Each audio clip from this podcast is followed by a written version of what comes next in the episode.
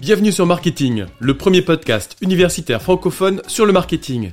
Ce podcast est créé et animé par les étudiants de TechDeco Périgueux et moi-même, Fabrice Cassou, maître de conférence à l'Université de Bordeaux. Notre objectif est de vous partager chaque lundi, mercredi et vendredi notre passion et notre curiosité sur le monde du marketing. Alors bonne écoute Bonjour à tous, donc aujourd'hui je vais vous parler des podcasts de marque et donc plus particulièrement de l'exemple de Chanel. Donc tout d'abord on va définir ensemble ce qu'est un podcast, même si bon, si vous écoutez cet épisode je me doute que vous savez un petit peu ce qu'est un podcast. Donc selon le Larousse, un podcast c'est une émission de radio ou de télévision qu'un internaute peut télécharger et transférer sur un baladeur numérique. Sauf que cette définition elle correspond à un type de podcast qui est donc le podcast replay. Donc dans ce type de podcast, on peut retrouver des séquences, des émissions des rubriques de stations euh, radio rediffusées sur une plateforme de streaming. Par exemple Apple Podcasts, Deezer, Spotify, Amazon euh, Music, comme par exemple des rediffusions de séquences audio de France Info. L'autre principal type de podcast, c'est le podcast natif. Donc c'est typiquement ce que nous, nous faisons. Ce dernier, donc, il est créé spécifiquement pour être diffusé sur une plateforme de téléchargement, donc en dehors des programmes radio ou autres. Apple propose aussi sa définition du podcast. Donc selon Apple, les podcasts sont des émissions gratuites que vous pouvez télécharger et lire, comme une radio ou une série TV. Vous pouvez télécharger des épisodes de podcast individuels ou vous abonner afin que les nouveaux épisodes soient automatiquement téléchargés dès leur parution.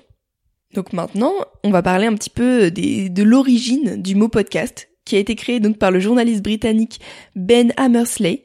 Donc sans le vouloir, il a créé ce terme en 2004 dans un article de The Guardian, en contractant les mots iPod, donc de Apple, et broadcast, ce qui signifie diffusion en anglais. Et en 2005, c'est Apple qui reprend ce terme en l'intégrant à la dernière version de son logiciel iTunes.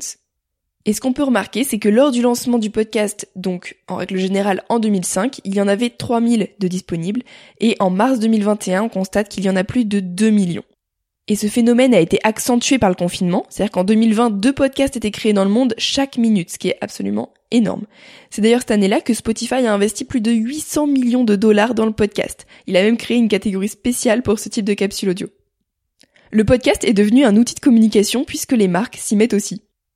Elles sont nombreuses à utiliser ce nouveau moyen, donc comme on peut le constater par exemple sur le site internet de Goom Radio, qu'on retrouvera euh, dans quelques temps euh, sur le podcast marketing, euh, donc qui est un podcast de marque, et donc ces dernières profitent de cet axe pour s'adresser directement à leurs consommateurs. Les domaines d'activité des marques qui utilisent le système donc de podcast de marque sont très variés puisqu'ils vont de l'agroalimentaire avec par exemple Bledina, Pernod Ricard, Oreo, etc.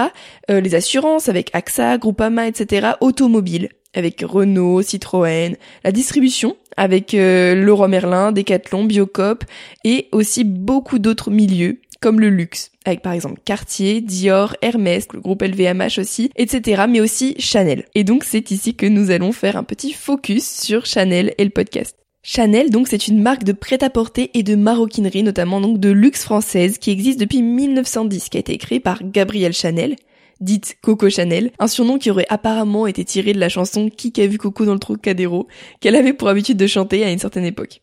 La marque Chanel possède elle aussi donc un podcast de marque depuis 2017 qui est appelé 3.55, qu'elle décrit comme une escapade audio sur son site internet. Maintenant, on peut se demander pourquoi ce nom, 3.55. Donc, il n'est pas explicitement défini, mais on peut y voir un lien de corrélation entre ce dernier et un sac emblématique de la maison Chanel, qui est appelé le 2.55, qui représente le mois et l'année de la fabrication, euh, donc de ce sac, soit février 1955.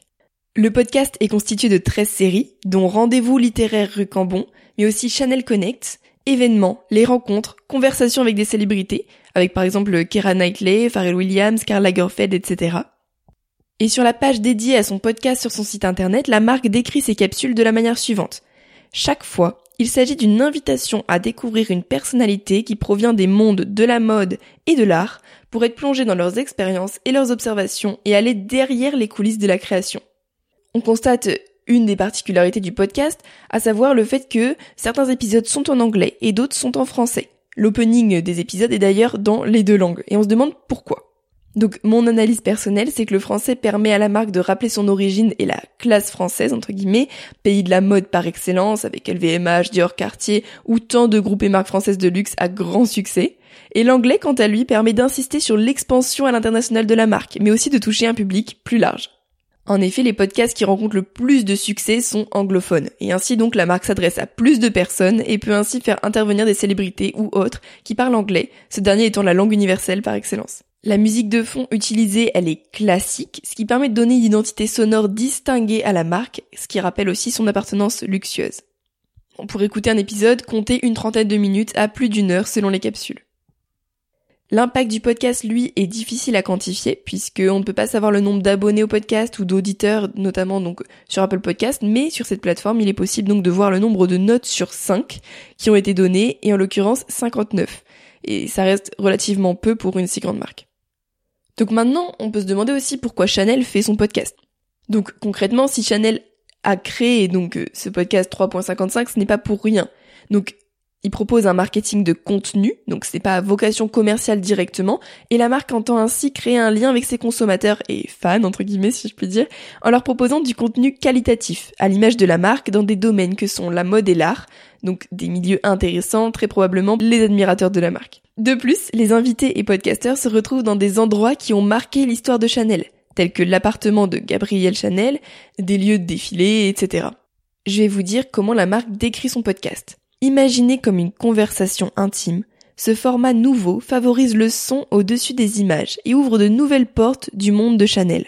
Donc concrètement, l'objectif c'est de développer une relation affective avec ses auditeurs en créant une nouvelle image plus amicale et ouverte de la marque, mais aussi de rester dans l'esprit de ses auditeurs en étant une librairie virtuelle et très originale qui peut être gardée et rejouée quand on le souhaite, partout où on le souhaite.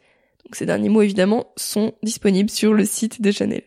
Donc si Chanel ne met pas du tout en avant son podcast sur ses réseaux sociaux tels qu'Instagram, elle a en revanche une page de son site internet qui lui est entièrement dédiée, qui explique donc le concept de chaque série, accompagné d'images et de vidéos, ainsi que quelques spots publicitaires sur YouTube qui datent de 2018, où la marque, en une trentaine de secondes, montre différentes célébrités invitées dans le podcast, présentant en réalité des séries du podcast, telles que Chanel donc à l'Opéra de Paris, ou encore Handbag Stories.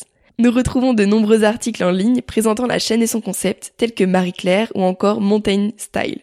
Donc aujourd'hui, Chanel ne semble pas tout miser sur la communication de son podcast, puisque cette dernière ne semble pas particulièrement récente, mais pour autant, la marque pourrait à l'avenir donc cibler sa communication plus autour de ce podcast 3.55 et créer donc par ce fait un lien encore plus fort entre ses clients ou simples admiratrices ou admirateurs et elle-même. Merci à tous d'avoir suivi cet épisode. Vous pouvez nous aider dans notre démarche en vous abonnant à notre podcast et en laissant un commentaire.